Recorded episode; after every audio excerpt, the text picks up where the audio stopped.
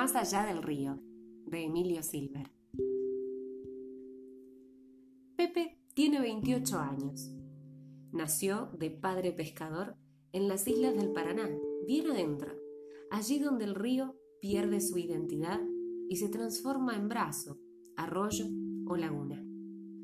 Allí donde el isleño lo bautiza con nombres pintorescos, el bobo, paso de las cañas, boca del timbocito, boca de las piedras y muchos más. Desde la rústica cuna oyó hablar de crecientes y bajantes, los dos grandes fantasmas del isleño, y sus ojos de niño asombrado vieron muchas veces subir el agua y llevarse todo. Aprendió de sus padres la capacidad para subsistir sin nada, la resignación ante la fatalidad y la fortaleza para empezar de nuevo en el mismo lugar o en otro, siempre algo más alto, con la esperanza, pocas veces concretada, de que la próxima vez el río no llegara tan arriba. Pepe tiene 28 años de edad y 28 años de isleño. Las aguas lamieron muchos años sus pies, mansas como su perro, pero muchas veces las vio trepar por sus piernas sintiendo que el frío y el miedo también subían. Fue niño muy poco tiempo y menos tiempo adolescente. En las islas, estas etapas de la vida casi no existen, porque a los 8 o a los 9 años hay que hacer cosas de hombre.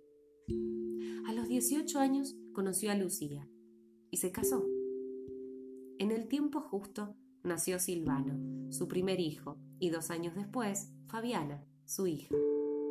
Lucía llenó la soledad de Pepe. Su firmeza ejerció una acción moderadora en la juventud algo irreflexiva del joven isleño.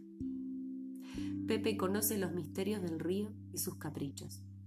Ama los sauces, la paja brava y las orillas altas. ¿Cómo no los va a amar si toda su vida estuvo bajo un rancho construido sobre pilotes de sauce y un techo protector de paja? Y en las orillas altas siempre pudo aguantar más. Pepe sabe en qué remota laguna vienen a desalar los cisnes de cuello negro.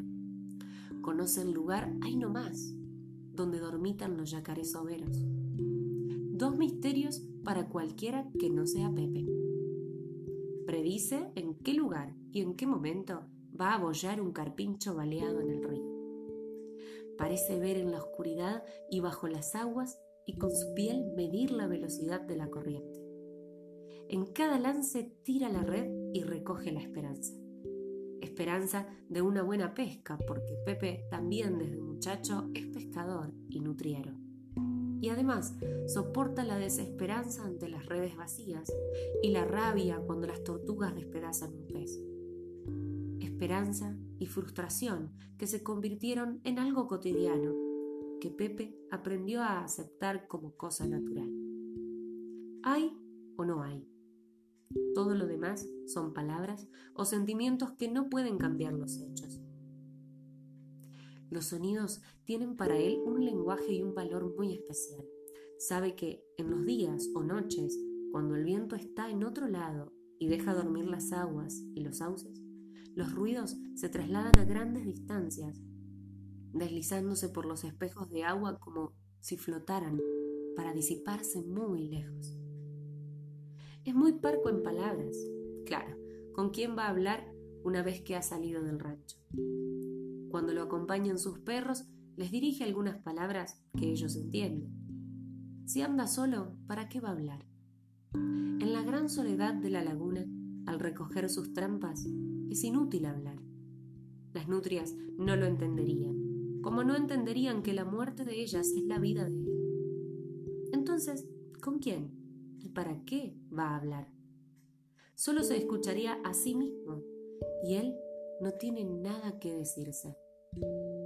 Él no puede cambiar que las nutrias suban cuando sube el pescado y empiecen los días de escasez. Como no puede cambiar que las nutrias bajen cuando baja el pescado y él alivie su situación.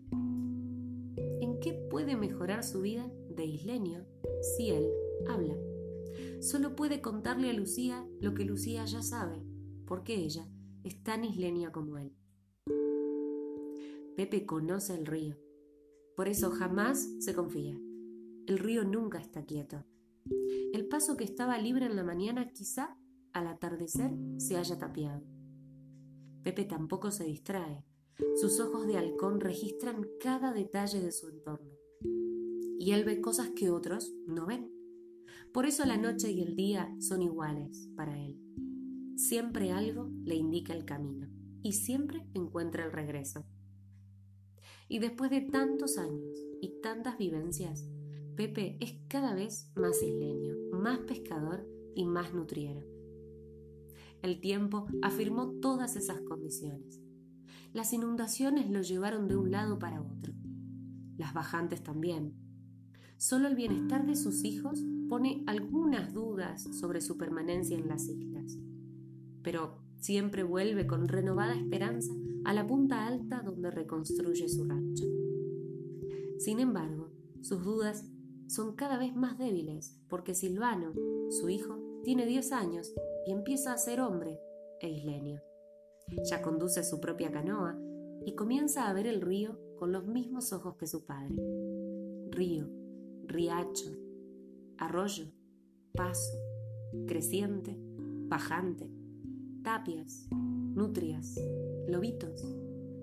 Todo lo ha visto y oído. Nació entre ellos, creció con ellos, sufrió por ellos. Silvano ya tiene la mirada larga de horizontes y la palabra breve de la soledad.